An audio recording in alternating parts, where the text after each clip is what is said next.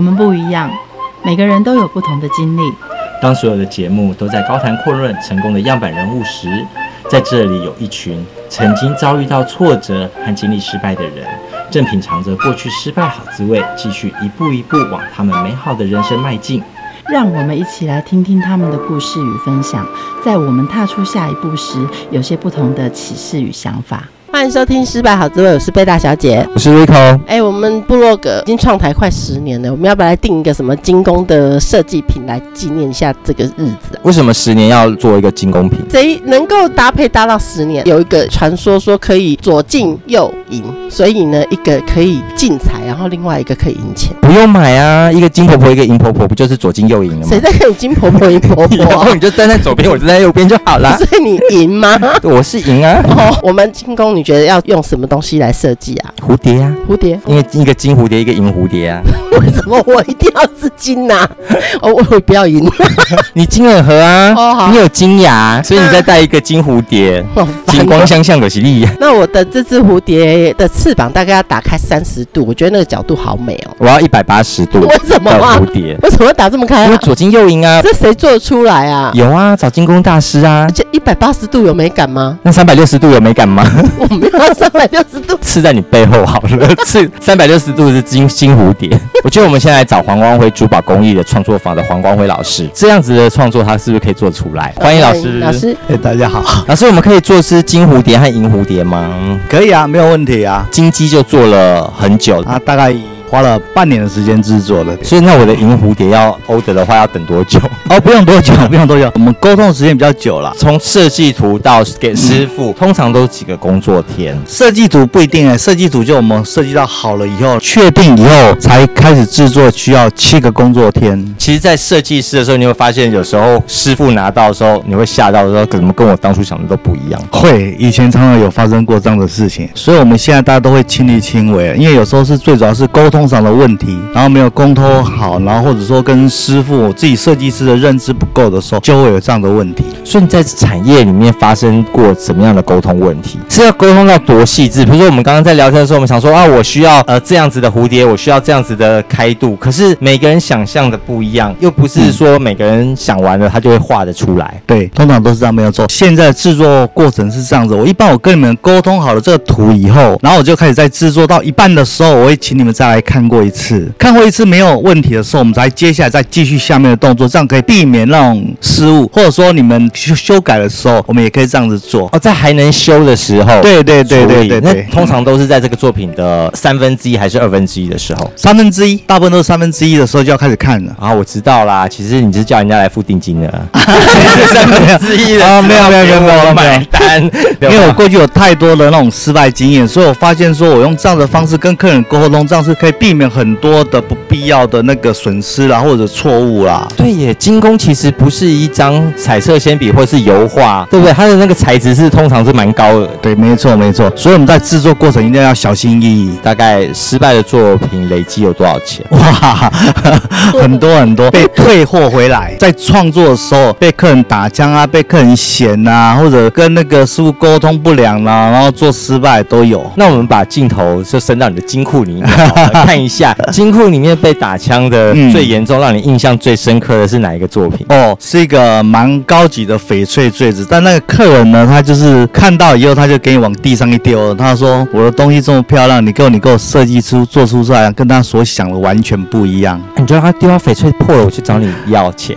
啊？没有，他因为他是地毯还好，可是就是你看到他的举动，你就觉得啊，我们自己好像是自己做的不够好。通常我会先从自己检讨开始啦，东西被客人家嫌的时候，我先看是哪边出了问题。那客人就嫌了嫌了嫌了，然后就把它收进去金库里面，然后再请师傅重新再做一个要求，然后自己再多做，就多跑几趟，就做一半再给客人送过去给客人看。那早期也没有那么多的什么赖啊，可以照片可以传啊，我们都是亲力亲为，自己跑去工厂好了以后，然后送去给店家看，店家看完以后没有问题，我们还才会继续做下一个动作，这样子跟客人也都是用比照这样的模式来处理，就可以省掉很多不必要的麻烦。对，这个模式是你个人创作出来的，对对，并不是产业都是这样子哦，并不是，是我自己失败过太多次了，被打枪过太多次了，觉得是这样子方式是最好的。这是我被扔到地上去的那个嫌弃货，接受到很严厉的批评。是黄光辉的做出这种东西来了，要不要改名？哦，倒是没有啦，客人直接跟你说啊，这个跟我想的都差很多呢，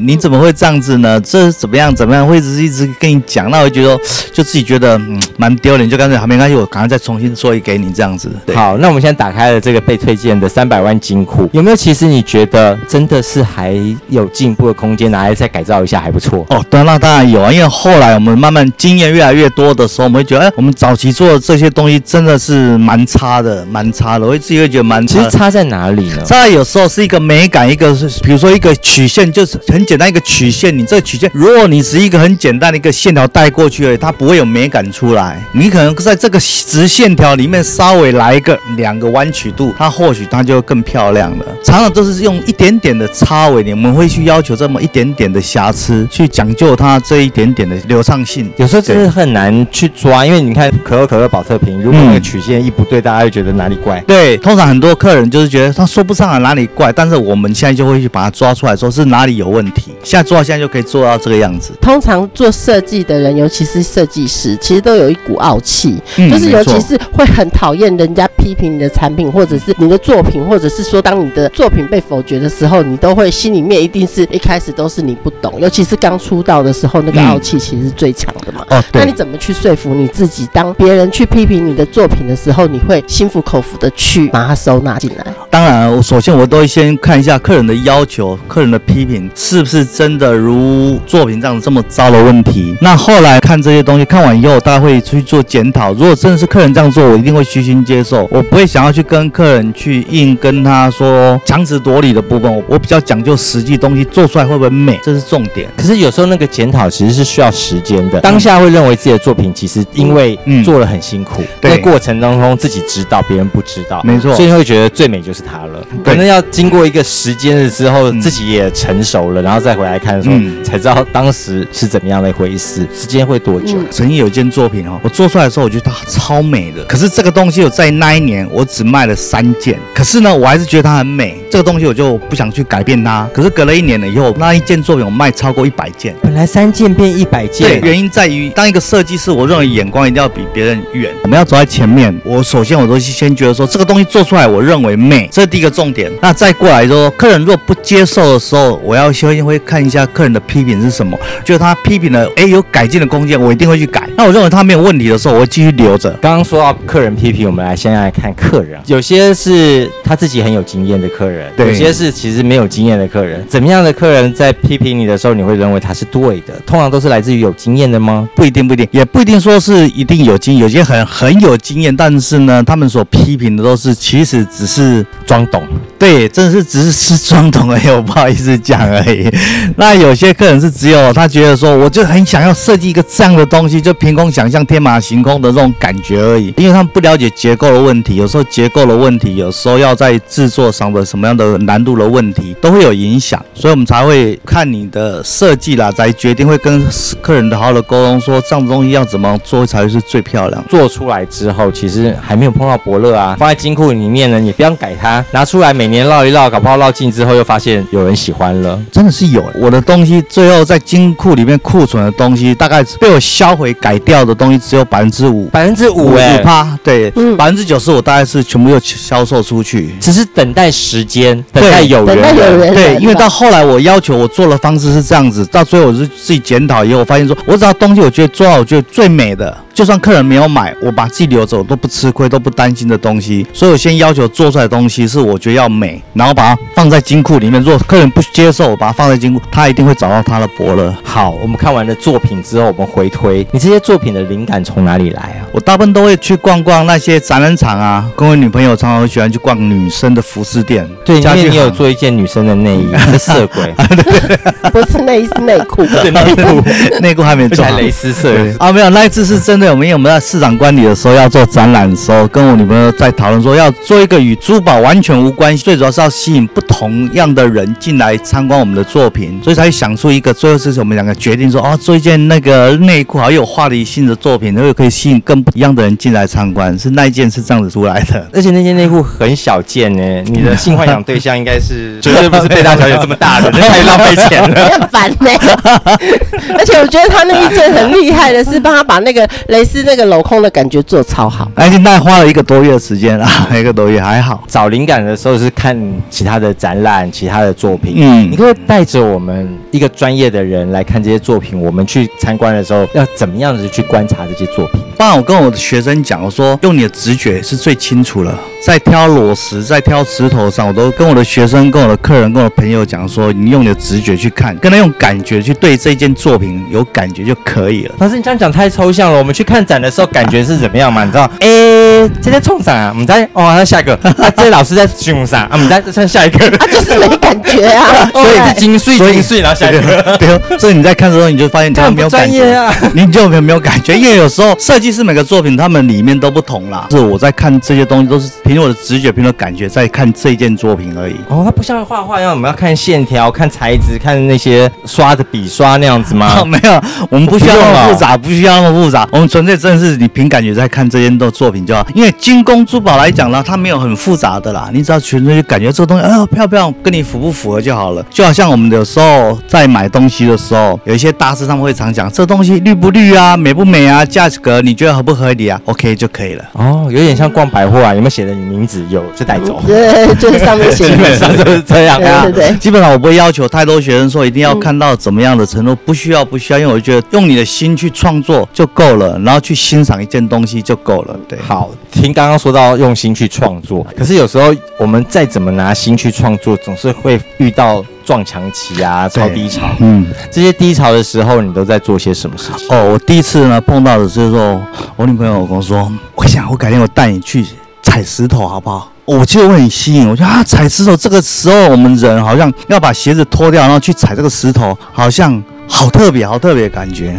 然后他就带我去山上，叫我去踩石头。去报数，我觉得哇，好特别哦，好特别。我觉得后来慢慢慢，我就开始从这种大自然去体会，去找这种灵感，甚至去你放松，你回来以后再看任何的东西，我会觉得有不一样的思维，所以把自己脱离，拥抱大自然，这是你其中一种创作的灵感的来源。对对对。OK，那有没有在人生当中，在几岁的时候遇到什么事情是你最低潮的时候？其实最低潮的时候，从新的公司再转换到要自己出来创作的时候，自己出来开公司创业的时候，其实那是最。低潮也是最辛苦的，又你又充满热情，想要做这种东西，但又找不到一个，觉得社会真冷酷。对对对对对对，很现实，很冷酷。你觉得哇，这真的很惨，到底要怎么做呢？然后就这样一点一滴的这样子去做做做做做做，但是也亏了不少钱啊。好，啊、累又累积经验，我就是对这种精工充满的热情，就喜欢去创作，喜欢去玩它。所以做这一行真的要有热情，你才可以坚持得下去。好，这是事业面的部分。你看很多的情歌都是因为失恋才写出来的哦，是啊，在情感面上，你会觉得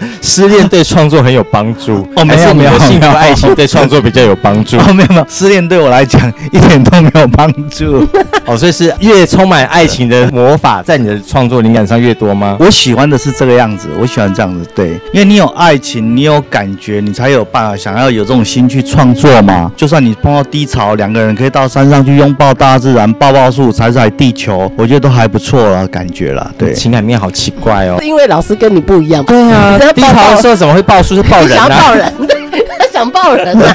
老师抱树，因为老师平常都可以抱啊，不一定要到山上抱啊，对不对？擅长在抱树。就金工还有另外一个很复杂的事情，就是它的材质非常的多元。嗯，还有谈到可能。呃，金属啊，或石头啊，或木头啊，或什么之类的，你是怎么样去发掘每一个材质的特性？因为金工嘛，金属工艺其实基本上它是以还是以金属为主。那你说的木头，这不是复合媒材，很多人会把它加进来的其他元素在里面。就好像我最近在做一些汤匙的时候，除了用银去做汤勺，然后我用饼用铜去做它的支架，然后再烧生漆上去。生漆又是不同的领域里面的东西，又把它加进去。但是当它们不同样的材质碰在一起之后，会有不一样的火花，更有不同的美感。所以我都会想要去尝试。哦，所以每个材质你都玩玩看。对对，我都是玩玩看。我跟我学员讲说，什么东西你不用怕失败，就是去玩去接触。当你失败越多，你接触越多的时候，你经验越多的时候，这就是你变得越来越强的时候。可是你的材质都比别人贵啊，怎么玩玩看啊？不会啦，不会啦，没有你们想象那么贵啦。很多 K 金的话，我就会纯粹只做珠宝的东西。银的话也还好，银啊、汤匙啊，做这些东西不会铜也不会很贵啦。基本上有很多你们认为很贵，但实际上它不是很贵，我们都可以去玩看看，没有问题。你们的财力绝对可以。在这材质过程当中，你去踹那个材质的特性，你通常都是怎么样去发掘这个材质有哪一些别人没有尝试过的作品啊？什么薄度、厚度，这些的灵感从哪里来的？厚的东西我会先用去烧它，我喜欢把它烧烧到它觉得会变成什么样的东西。薄的东西我用去敲，我用断敲去敲它，它可以让我敲多少，然后敲到什么样的感觉，这样子它的硬度、它的柔软度是什么样的东西？我是用这样子方这两种方式去试我的要的材质比较多了。但是我看到老师有很多的作品，其实是把不同的材质做成同一件作品。那你怎么去把不同的材质放在同一件作品上面？你又觉得它是很适合的？就好像我们先举例好了，一只鸡的，我那边你们看到我那做那鸡，它的羽毛本来就不是单一个颜色的，但是我又想要表现它最原始、最那种感觉的那种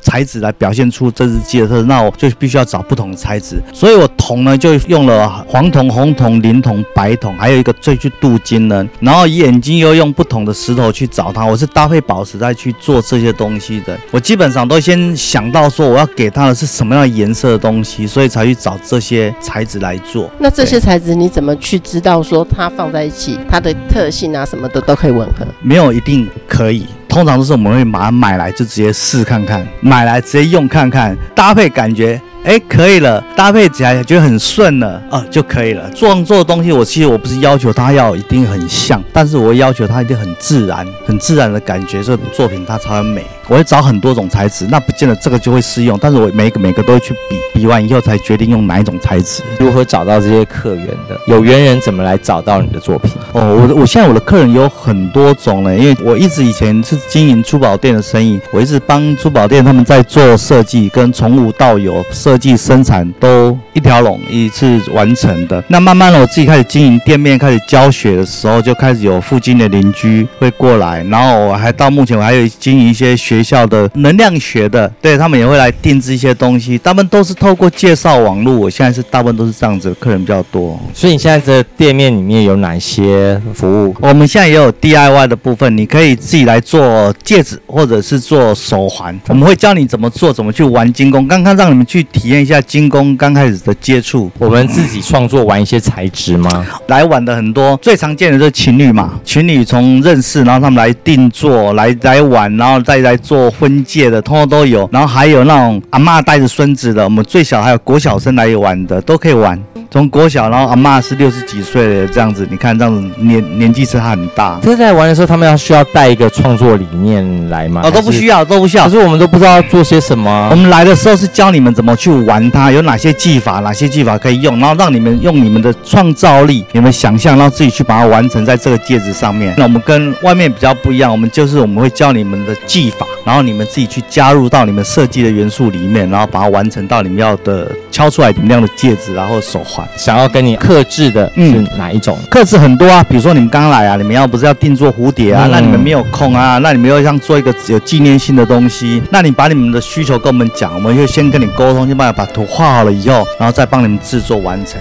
很容易，我觉得很难，因为碰到的客人白白走的那种很欢的，跟你讲说这样这样这样这样不对，这样这样这样这样不对，那怎么办呢？哦，很多啊很多啊，但是我们还是要必须要很耐心的去跟他沟通啦。首先我们我们自己先觉得很漂亮，可能画三 D 立体图给他。早期没有画三 D 啦，那现在呢？现在我比较不喜欢三 D，因为我到现在我他们都做手作感觉，因为三 D 跟手作，我简单的举例，好像对我的感觉是一个是照相，一个是画画。你要三 D，你要很像，你用三 D 做最像，但是你要有敲出那种生。命的感觉，你可能要素描来画，血液都可以把它画得出来，那种感觉是不同的。所以我说的那种三 D 跟手敲的，我他们是着重于手做的东西，感觉会比较有生命力。找你沟通的时候，应该要准备些什么？不需要，你你可以先找一下资料，我想要做一个什么样的东西，实际上来沟通就可以了，很方便。通常来讲，你遇到的客人，嗯，第一次做精工的人，会是精工的刻字的东西的人比较要求，还是做了很多次精工设计的人？要求最多，大部分都是越做要求越多。嗯，那是因为他对我们不熟悉了。可是如果他熟悉的时候，他信任我们的时候，基本上他就不会要求很多。他要知道你的你的做工是怎么样的，你的创作是怎么样的情形的时候，他基基本上把东西就丢给你，就啊没有关系，你帮我做